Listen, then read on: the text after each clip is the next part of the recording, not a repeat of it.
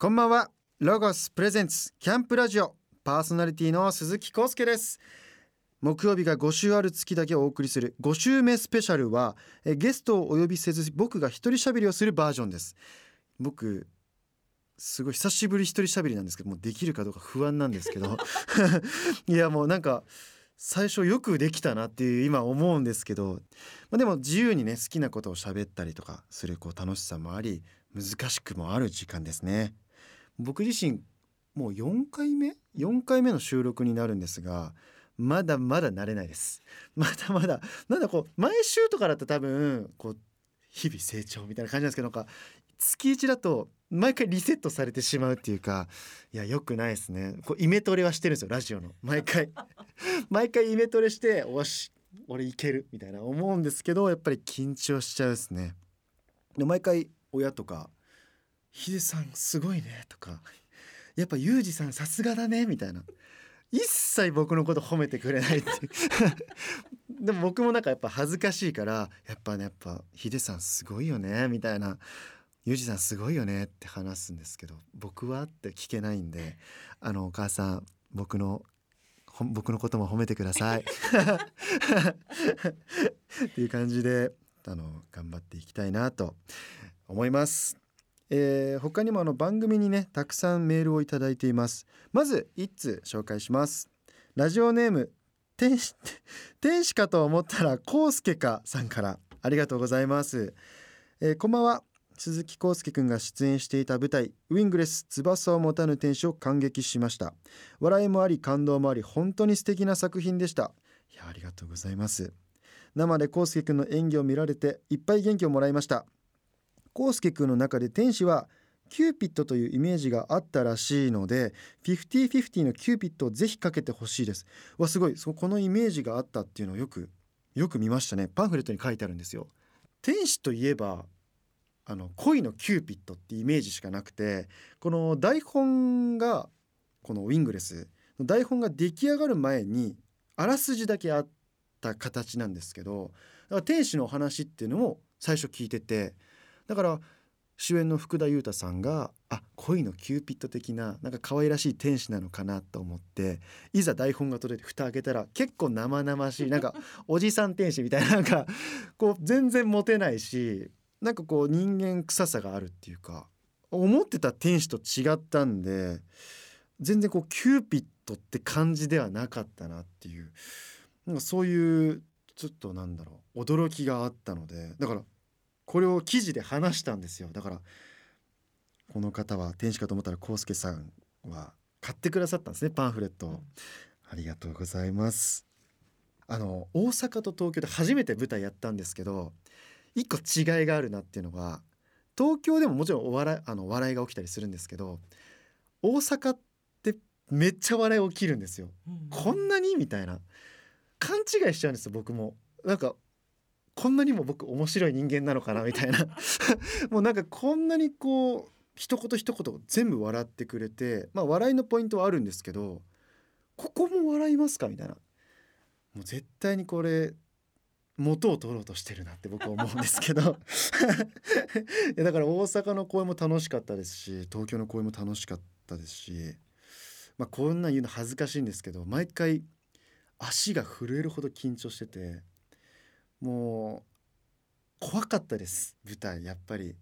怖かったんですけどまたやりたいなと思う。なんか怖いところに飛び込みたくなる。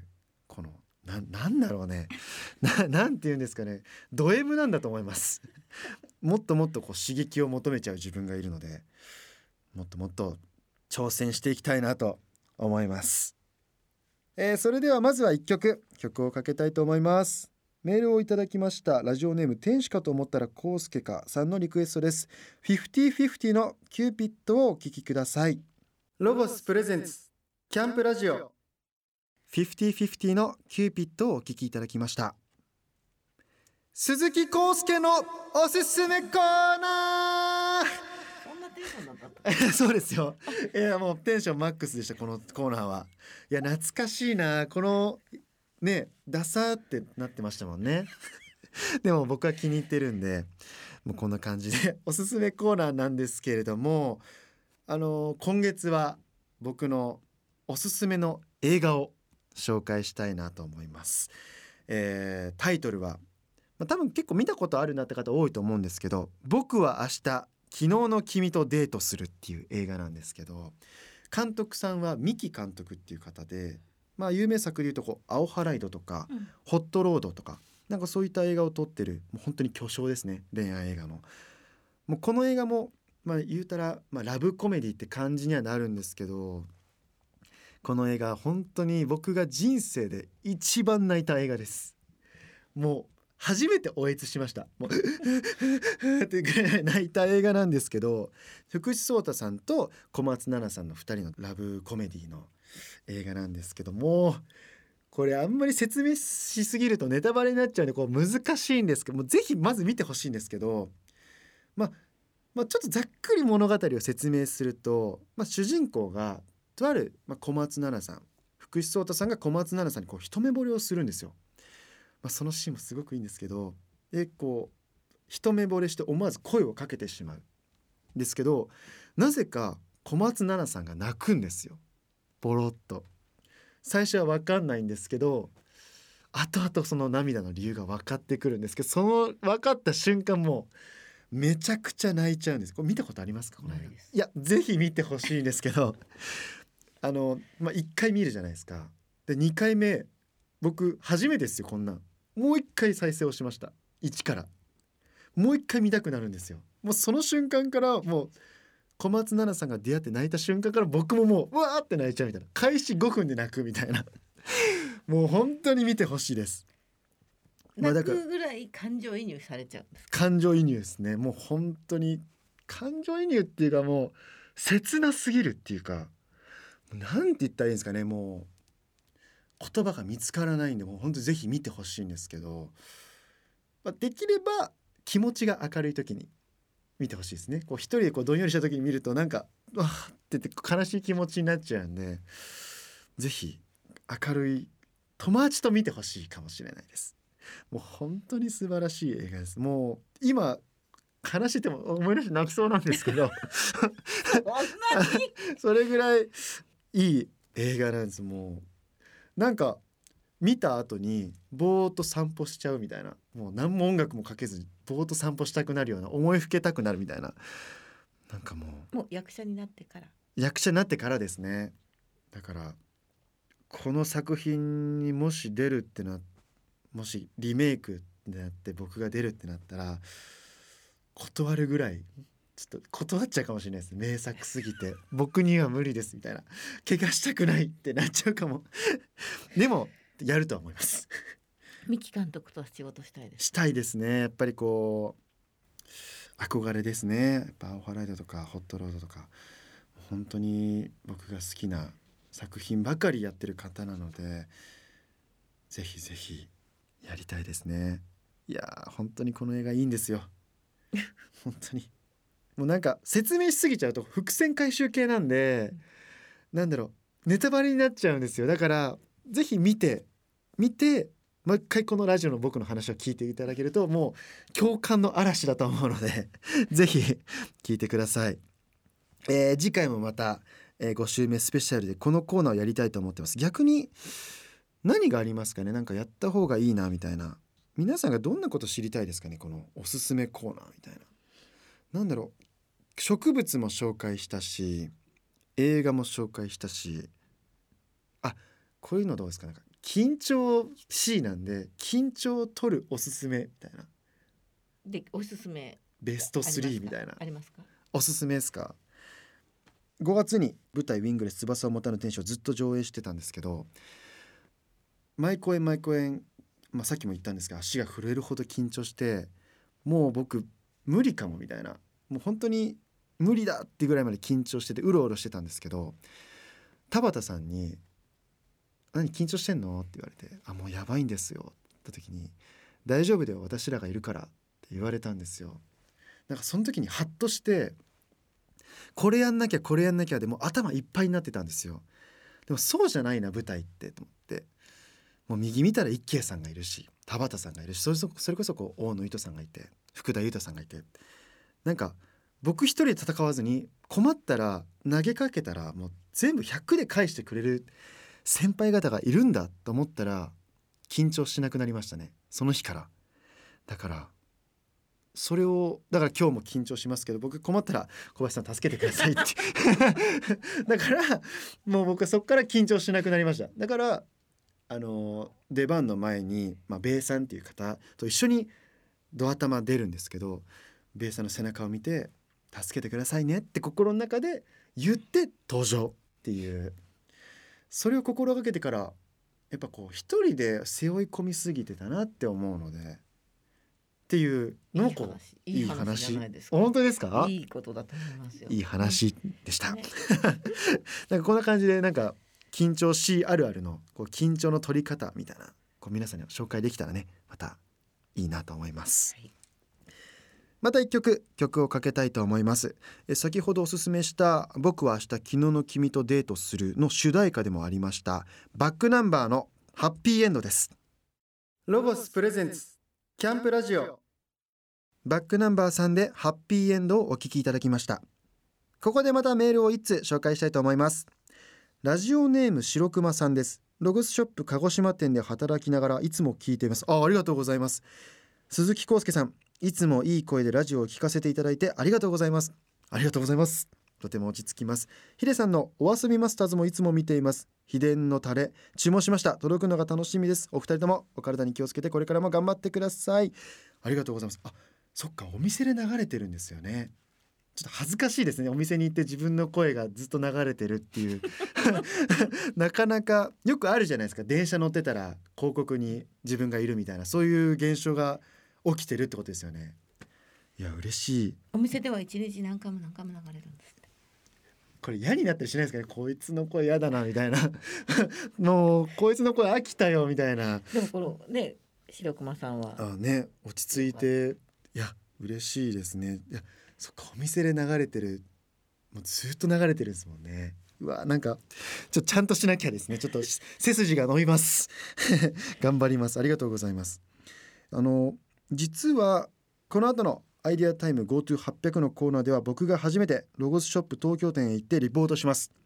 楽しみです、えー実際本当にこの収録の後行くんですけど僕ロゴスショップ行くの初めてなんでめちゃくちゃワクワクしてるんですけどえ行ったことありますか？ロゴスショップ。ありますよ。何年やってるすか。すいませんごめんなさい。失礼しました。え行ってないんですか？まだ。まだ行けてないんで。ボンサーさんのお店なのに。いやいやいやいや今日のために撮っておきました。あの初めてのリアクションも すべて、えー楽しみたいなと思います。楽しみです。たいですか？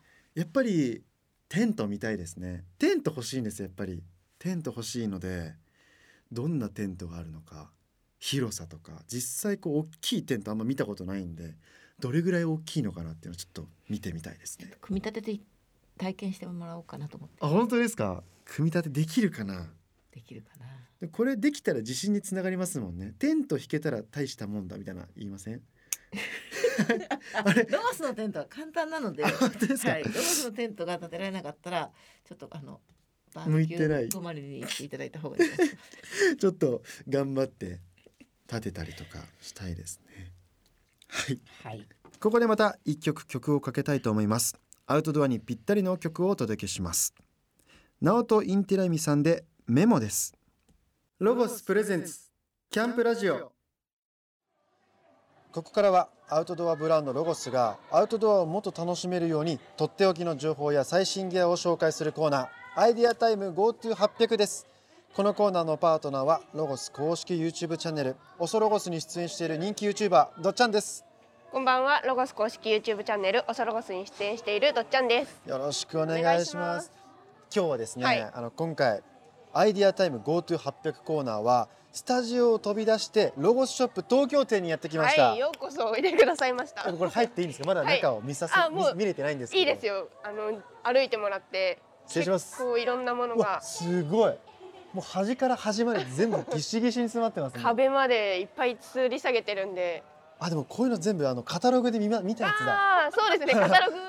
カタログをお借りしてて見てくださったんですね。わすごいこれがこの間あのヒデさんに紹介してもらったエコココロゴス。これがバーベキューのはい。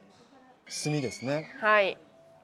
結構なんかベージュが主役になりつつもこうカラフルなものを取り入れてるのが結構ロゴスの特徴で。本当だやっぱ実物で見ると全然違いますね。やっぱりこうめっちゃ可愛いですね全部。可愛いですか？ありがとうございま色す鮮やかで。すごい。今日はなんとテントを紹介してくれるんですよね、はい今日はあのファミリー向けのテントからちょっとまずは慣れていただこうかなと思ってロゴスのあの一番売れ筋の王道ドゥーブル。ドゥーブル。ドゥーブルっていう言葉聞いたことありますか？ドゥーブル。ドゥーブルは初めて聞きました。ドゥーブル。あの二つの部屋がつながっているものがドゥーブルっていう。あツールームテントのことをロゴスはドゥーブルっていうんです。二部屋あるって意味なそうです。リビングと寝室が一つの幕につながってるなるほど。それをドゥーブルっていうんですね、はいなので今日はトラッドキャンバスシリーズのドゥーブルをちょっと東京店のスタッフに手伝ってもらいながら一緒に立ててもらいたいと思います。ちらっとさっき完成図見たんですけど あれってめっちゃ大変そうだったんですけど。そんなことない。あそうなんですか？あの一緒にやってもらってちょっとぜひえ。体感で。たくさんできるんですね。収納形態があんな感じでちっちゃい。とってもちっちゃくこんなちっちゃくなるんですね。そうなんですよ。5人が寝れるサイズのテントなんですけど女性でも持てるようなサイズになってます。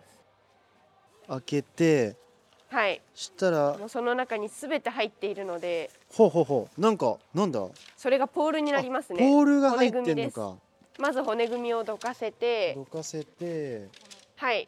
ロゴスは袋の内側に説明書あ組み立てしやすいように縫い付けてあって。えめっちゃそれいいですね。こう紙が入ってたらやっぱなくしちゃったりしちゃうから。くしたり雨降ったらベロベロになっちゃうんで。確かに確かに。こう優しいロゴスとロゴスは言っているのでうん。優しい 優縫いし付けでいロゴス はい濡れても大丈夫なような取説がついています。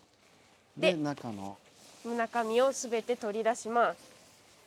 あなんかいっぱい出てきた。はいそれがペグとハンマーですね。あ。ペグとハンマーも付属で入っているので。固定するやつですね。はいまずはこの茶色い外側のテントを広げていきます。でそのまま床に置いてもらっ置ていてポールを出します。あさっきのポール。はい。もうランダムに選んでいいですか？いやポールもそれぞれ違うので全部一回出してもらって。太さとか湾曲具合がちょっと違うんです。すごいあなんか曲がってるやつとかもありますね、はい。わこれなんか楽しいですね。こう山の中でやったりするの。このまっすぐなやつはは後ろから両方入れていきます。よいしょ。でさっき湾曲してた方が前側のポールになるのでじゃああはいはい。スタッフと一緒に前側のポールを。取りました。こっちですか？はい。あありがとうございますなんか楽しいですねこうやってあありがとうございす。ますやっぱキャンプ場で初めて立てるっていうのはちょっと不安だと思うんで確かにロゴスショップではこういう風に練習ができるサポートをあそうなんですね、はいしてます。入ったかな。こんなもん。刺さったうわなんかすごいテントっぽくなってきた。えー、ちょっと楽しみ。ピンのところを持ってもらって生地をどんどんどんどん手繰り寄せていくとこう立っていくんです。出来上がってきた。そうなんですよ。これでピンをさせますか？よいしょ。はい。わすごい。あなんかテント テントができてきた。これが寝室ってやつですね。そうです。今寝室部分が立ち上がりました。はい。あと残すは2本。2本。あんかありますね。出てます。はい縫い目をたどっていくと絶対にそこにピンがなるほど。縫い目にたどってピンがあるからそのピンをはい差し込ん刺だら、おおできた。すいい感じいい感じ。えでっかすごい。迫力満はい点ですね、あとはそのフックをカチャカチャつけていくってフ感じです。ックをつけていけばですね。あでも結構簡単ですね。そう慣れるとすぐできるんですけどね。ほうほうほうほう完成。ではロゴスの特許をご紹介しようと思います。持ってください、この細いフレームがロゴスのパネルシステムという部分になりまして、パネルシステムがロゴスの特許になってます。で、はいはいはい。このパネルシステムとは何ぞやってことなんですけど。パネルシステム。はい。このテントの顔のところにバッテンのスリーブがあるのでここにポールを通していきます。下からいきます。あはいはい鈴木さんはそっちの下から。僕もここから入れればいいですね。はい。できました。はい。OK です。おこれでえすごっ。パネルシステムになりました。なんか急に立体感。そうなんです。立体感が。立体感に出ることによって何がいいかというとうわすごい。居住空間が中から閉めた時も上がるしこのバッテンの裏にはランタンフックがあるのでおしゃ引っれ掛けられます。引っ掛けて。はい。でこのメッシュも結構ロゴスこだわってて、虫が入りにくい特殊なメッシュに。二重になってるんですねそうなんですよ。結構しっかりメッシュになってるので虫がくぐり抜けてこないようなメッシュに。うちの網戸もこれがいいです。私もこれがいいんですよね。これがいいですね。欲しいですよねこの網は戸で中に入ってもらうとさらに広さが。うわすごい。広でこのサイドにも大きな窓が。あー窓。うわすごい。ついてます意外とこういうことにこうすることによってこう中の通気性とかもすごくそうなんです。それいいを用語で言うとベンチレーションって。ベンチレーション、はい。へあのー通気口のことをベンチレーションって言うんですけどこの両サイドに大きなベンチレーションがあるのとあとはこの三角屋根あが後ろの方にあるんですけどここもベンチレーションで、空気が入るんはい、ですね、空気が入るように。まあこだわりがすごいですね。もう一個一個。今日紹介したロゴスドラットキャンバスパネルドゥーブルは全国のロゴスショップおよびロゴス公式オンライン店で購入いただけます。気になる方は番組ホームページでもチェックしてみてください。ホームページのアドレスはキャンプラジオ .jp です。いやー今日はね自分がこう組み立てる日が来るとは。もう意外と意外とってあれですけどこんなにも早くできるんだ。はい。すごく楽しかったです。ーよかったです。いやよかったです。次回は寝室をつけようと思うので。寝室を、はい。ありがとうございます。とちゃんありがとうございました。ありがとうござ。いましたここで一曲曲を紹介します。ロゴス東京店のスタッフさんからリクエストをもらいます。お名前を教えてください。えーロゴス東京店の MC ホークですリクエストは何ですか？シュガーヒルギャングでラッパーズディライトお願いしますロゴスプレゼンツキャンプラジオ。ロゴス東京店 MC ホークさんからのリクエスト、シュガーヒルギャングでラッパーズディライトをお送りしました。ロゴスプレゼンツキャンプラジオ6月の5週目スペシャルはいかがでしたでしょうか、えー僕は本当に久しぶりの一人喋りで緊張してたんですけどなんとか なんとか喋れてますかね？大丈夫ですかね？いやーでも楽しいですね。こういろいろこうやって一人でバーってこう喋ることって。ストレス解消になりますね。やっぱさっきも言ってたんですけど。なんか今気持ちいいです。すっきりしてます。いっぱいいっぱい話せて。なんか。最近は舞台終わられて最近はどんなお仕事が多いんですか？それこそこう昨日、まあ、まだ情報解禁までで言えないんですけど立山に撮影に行きましてあの海の目の前のロッジみたいな建物で撮影してたんですけどめっちゃ自然に癒されてもうこんな景色いいところで撮影できた頃が幸せに感じるっていうかもうずっともう東京東京って感じだったんでこんなにも自然って癒されるんだって気づいたんですだからやっぱキャンプしたいですね。自然に囲まれたい。森林浴っていうかなんかそういうの感じたいなと思いました。こう海の音聞くだけですごいぼーっとできるっていうかほう法華経みたいなの聞こえて。昨日。あなんか寝れちゃうじゃないですけどもうずっとこう車の音とかこうガヤガヤ人間の音ばっか聞いてきたのでこの2ヶ月間すごい気持ちよかったですね。なんか昨日でめっちゃ日焼けはしちゃったんですけど本当にやっぱ自然っていいなって心の底から感じました。もう早く行きたいですキャンプ。早く行く。もう早く行きます。早くやりたいですねキャンプ。最後にもう一通メールをご紹介します。ラジオネームふつおたさんから。こすけくんこんばんは。こんばんは。ラジオ毎回とても楽しく聞いています。だんだんとこうすけくんのふわふわな感じが発揮されてきて そうそうこれこれと嬉しくなっています。これ結構感想でなんかふわふわした感じって言われるんですけど僕自覚一切なしで え？みたいな。最初ふわふ結構ハキハキじゃないかなとか思ってたんですけどふわふわですか？なんかふわふわっていうかこうあの地に足ついてないふわふわではないですけどなんか柔らかい感あじ本当ですか、うん。結構。物腰とか言い方とかが柔らかい感じではないですか？そう そうですね。結構こうこう話す機会なかったんであ自分ってこう皆さん見られてるんだみたいな。ふわふわって感じなんだっていう。ふわふわとかシュワシュワ。シュワシュワって。そうだからね皆さんのこうメールで自分のことを知るっていうあハキハキタイプではないんだっていうのをちょっとショック嬉しいですか？あショックでショック。でした。ショックでした。しっかり者ではないんだろうなっていうのはやっぱり分かったんで。でもまあねこうふわふわならこうふわふわふわふわでいこうと思います、えー舞台「ウィングレス」では東京千秋楽のカーテンコールでのコウスケ君の挨拶に感動しましたえありがとうございます2回しかいや2回もすごい見てくださってますよね。2回しか見ていませんが千秋楽の堂々としたお芝居は特別な感じがしました、えー、芝の姿が目に焼き付いています。ドラマや舞台で大活躍のコウスケ君次はラジオのファンイベントなんかいかがですか？そんな機会がいつか来ることを楽しみにしています。いいですね。ファンイベント。この前も話してましたよね。この公開収録みたいな。いいですね。みたいな。確かにそんなんやりたいですね。このカーテンコールめっちゃ緊張しました。もうカーテンコールって恐ろしいんですよ。最後にこう鴻上さんが千秋楽に一人ずつ俳優紹介してあの感謝を込めて言うんですけどその日の晩から僕ずっともう丸暗記です。